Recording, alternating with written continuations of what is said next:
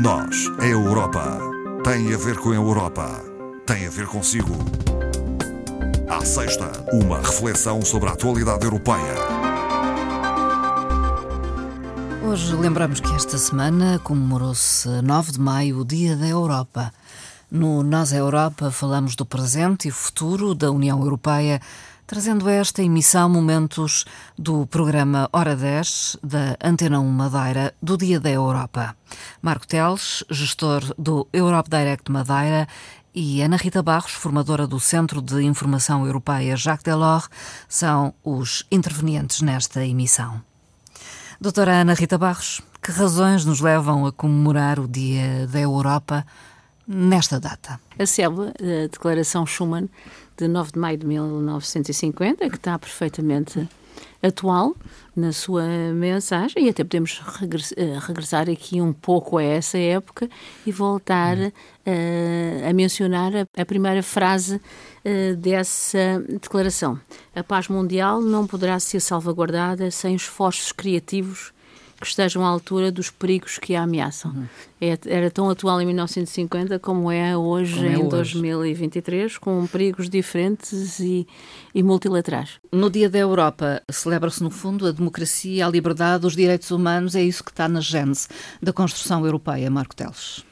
Sim, é, é, também isso, é, é, realmente o tal cimento que nos une numa Europa de diversidades. Aliás, o lema da União Europeia é precisamente esse, unida na diversidade, e, portanto, Uh, sem dúvida que uh, os valores uh, que são comuns e partilhados pelos 27 Estados-membros são fundamentais para mantermos o projeto europeu a funcionar. E, e, até de certa forma, são realmente esses valores que dão, que nos distinguem do resto e que hum, nos caracterizam em grande parte enquanto europeus. Uhum. Portanto, é sempre importante relembrar esses valores que, aliás, estão consagrados também nos tratados. Falamos um pouco da opinião que os europeus eh, têm sobre a União Europeia. O uh, Eurobarómetro vai-nos dando pistas eh, a propósito dessa realidade. Sim, o, o Eurobarómetro vai-nos dando pistas a respeito de tudo e mais alguma coisa, uhum. é? e que permitem, de certa forma, um, acompanhar a opinião pública e ver, uh, no fundo, qual é o sentido de, de evolução do, do, sentimento dos europeus. Mas é, essa questão do, de, das pessoas se sentirem europeus, de, de, estarem ligados ao projeto europeu, acho que faz parte daquilo que podemos chamar o, os mitos europeus. Uhum. Um deles é, de facto, essa questão de que uh, nem toda a gente se identifica com o projeto europeu. Uhum. A verdade é que a generalidade dos europeus identifica-se como tal uhum.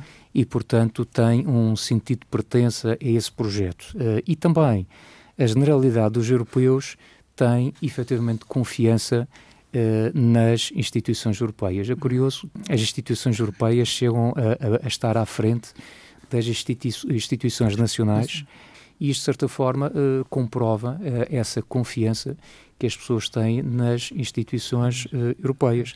E, portanto, também o Eurobarómetro diz-nos que a imagem global que os europeus têm da União Europeia é uma imagem positiva, é, é o resultado das estatísticas que temos, claro que sim, ainda existe uma percentagem considera que essa imagem que tem é, é porventura negativa, portanto não se pode agradar a todos, mas a maioria é favorável de facto ao projeto.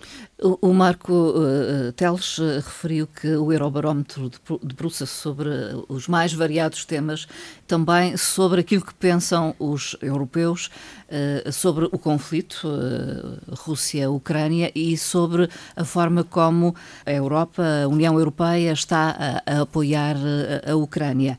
Doutora Ana Rita Barros quer pronunciar-se sobre este conflito que, no fundo, tem afetado as nossas vidas eh, no dia a dia. Nós sentimos e sentimos isso bem. E é preciso também explicar aos europeus, fazê-los compreender os custos que isso tem. Muito da crise económica que nós estamos a passar, uhum. portanto, da, da inflação, do aumento da taxa de juro, do crescimento pouco expansivo das nossas economias, tem a ver com isso, uhum. não é?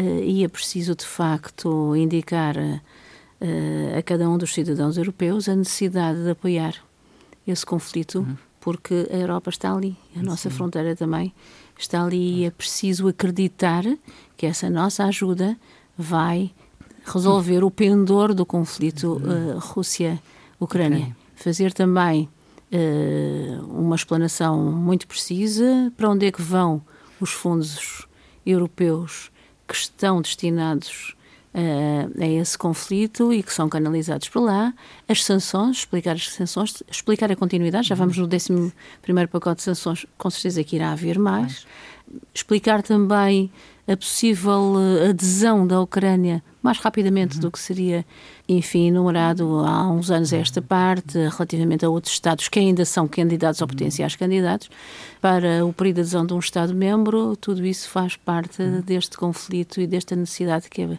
Europa tem de afirmar um dos valores europeus, a solidariedade para concretizar a, democracia europeia. Não vai ser fácil, nós sabemos o que, é que, são os países dos Balcãs, não vai ser fácil para quem já entrou há mais tempo, é o caso de hum, Portugal e dos países que ainda precisam muito dos fundos europeus, mas os fundos europeus não podem ser eternos, são Sim. exatamente uma ajuda para alavancar as economias, para se tornarem esses países contribuintes líquidos da União Europeia e não o contrário, como tem acontecido no caso de alguns países, como é, como é o caso vertente de Portugal. Hum. Marco Teles, como é que encara esta questão? E, e voltando ao Eurobarómetro, como é que que encaram os cidadãos europeus, não só as ajudas que a União Europeia uh, tem uh, dado à Ucrânia, mas também esta possibilidade de alargamento a países de leste. Sim, especificamente na questão da Ucrânia, realmente as estatísticas que dispomos uh, são claras. A maioria do, dos europeus apoia as tomadas de decisão da, da, da Comissão Europeia uh, e, portanto, esse apoio é inequívoco. A esmagadora maioria dos europeus não tem qualquer dúvida que, de facto, providenciar suporte humanitário aos ucranianos é algo que deve ser feito, portanto, isso é, um, é uma questão para a qual nem, nem existe qualquer tipo de dúvida, mas, por exemplo, se eh, quando nós eh, falamos do suporte financeiro e, sobretudo, quando falamos de um suporte financeiro virado para a compra eh, de armamento, de munições, esse apoio, continuando a ser positivo, já não atinge os mesmos valores. Uhum. Portanto, já nem toda a gente vê com bons olhos uhum. este, este contrassenso de uma Europa de paz mas que depois que pode investe, estar a fomentar uh, a guerra. Não está a fomentar, está a fomentar, não, não, está a fomentar a guerra, está apenas a ajudar a proteger. Na defesa.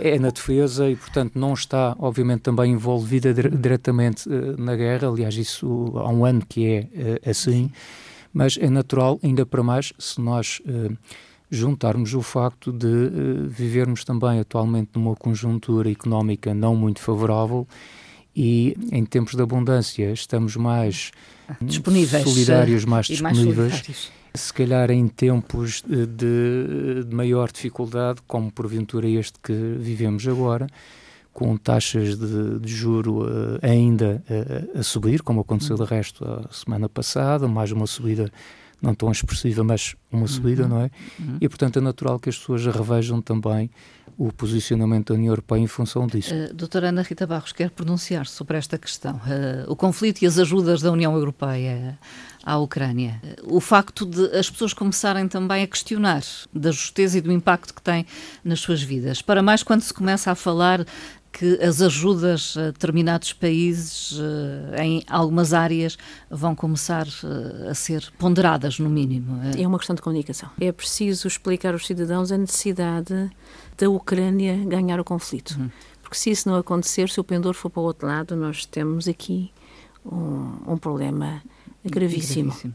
Os fundos, eh, enfim, eh, os fundos europeus que são canalizados para a Ucrânia, com certeza que, ter, que terão um efeito multiplicador.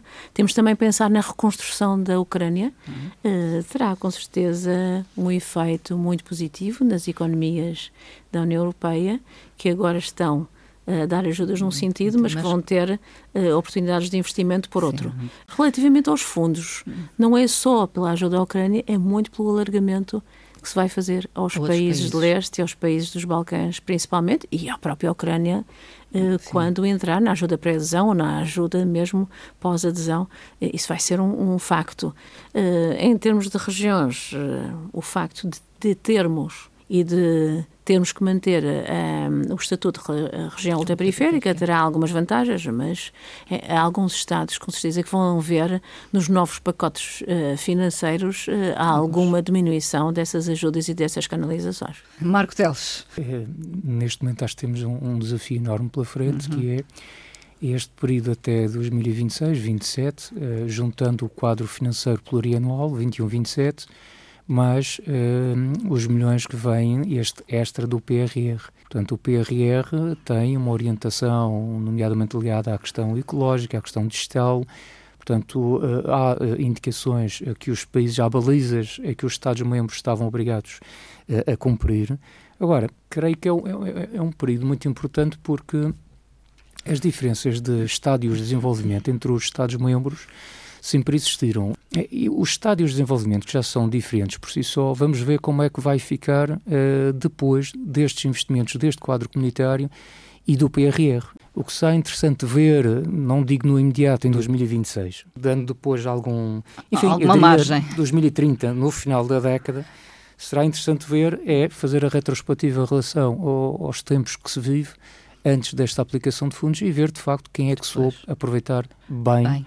Esses uh, fundos colocados à disposição. Mas é fundamental aproveitar Eu penso que bem. a questão é utilizar os fundos, porque Sim. grande parte Outro dos Estados-membros não vai utilizá-los, utilizá-los, pelo menos no horizonte temporal definido de 2026. Porque, como o Dr. Marco disse, têm uma finalidade muito objetiva, uhum. que é produzir resultados. E é preciso aplicá-los condignamente eficientemente, eficazmente, ou seja, produzir resultados, os resultados hum. quaisquer, mas resultados eficazes, eh, até o horizonte temporal que nos deram. Hum. Vai haver derrogação de prazo? Não vai haver? Vamos ver. Hum. Normalmente Sim. estas coisas são de última hora, mas é preciso começar já.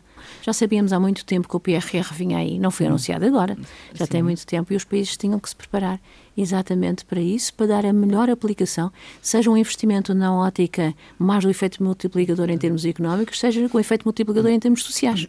O efeito multiplicador em termos sociais é cada vez mais importante no mundo em, em que vivemos, seja na saúde, seja no envelhecimento da, da população, população, seja mesmo na distribuição social a que nós estamos habituados e que a Europa é, o social é tão profícua é, em resultados nessa matéria. Portanto, temos é que aplicá-lo.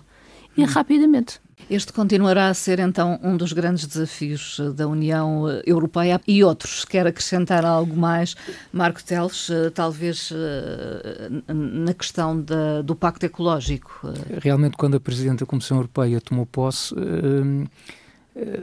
nada fazia prever um mandato assim tão atribulado, porque a nova estratégia de crescimento chamava-se precisamente, chama-se o Pacto Ecológico Europeu, com metas muito ambiciosas em matéria de, de ambiente, precisamente para responder à, à, crise climática que efetivamente uh, uh, existe.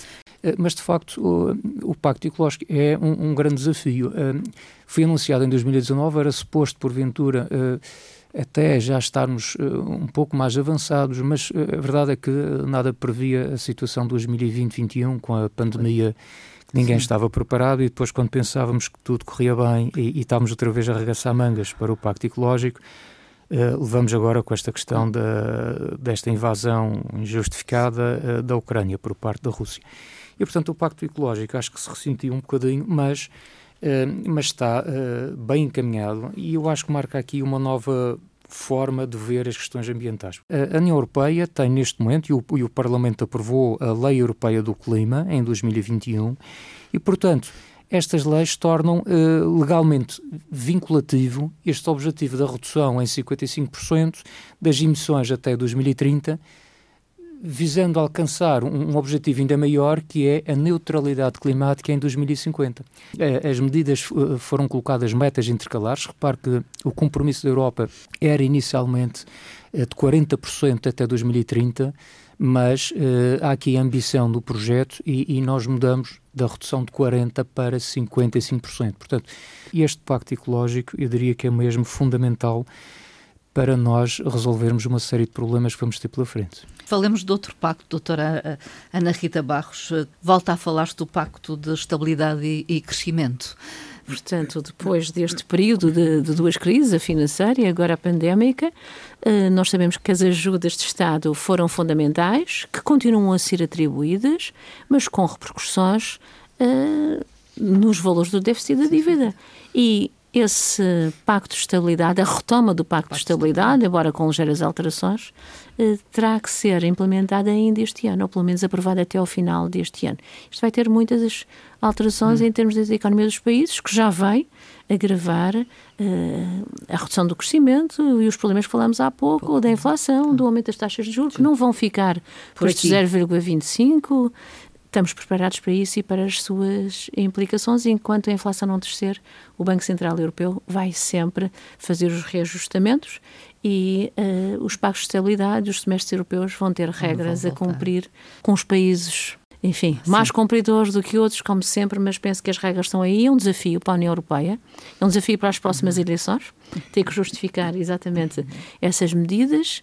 É um entre vários desafios. Aquilo que o Dr. Marco falou há bocadinho é uma área um estratégica que não é só o, o Green Deal, é a energia. Hum. A energia, os preços da energia condicionam isto tudo e, portanto, são áreas estratégicas, tal e qual como a defesa, tal e qual como a, a alteração do processo produtivo, adaptando a indústria europeia às novas cadeias de abastecimento e aos novos métodos de abastecimento e, e às novas tecnologias. Tudo isso são desafios que a União Europeia tem que enfrentar e que assumir como suas muito rapidamente. Doutora Ana Rita Barros, quer fechar eh, esta nossa conversa com uma frase uma frase de um italiano, desta vez, Alcides Gasperi, e que diz o seguinte: O futuro não se construirá pela força, nem pelo desejo de conquista, mas pela democracia, pelo espírito construtivo do acordo e pelo respeito pela liberdade. Fica eh, essa frase para reflexão. Marco Teles, gestor do Europe Direct Madeira, eh, Ana Rita Barros, formadora do Centro de Informação Europeia Jacques Delors. Muito obrigada, muito boa tarde. Boa tarde. Obrigada.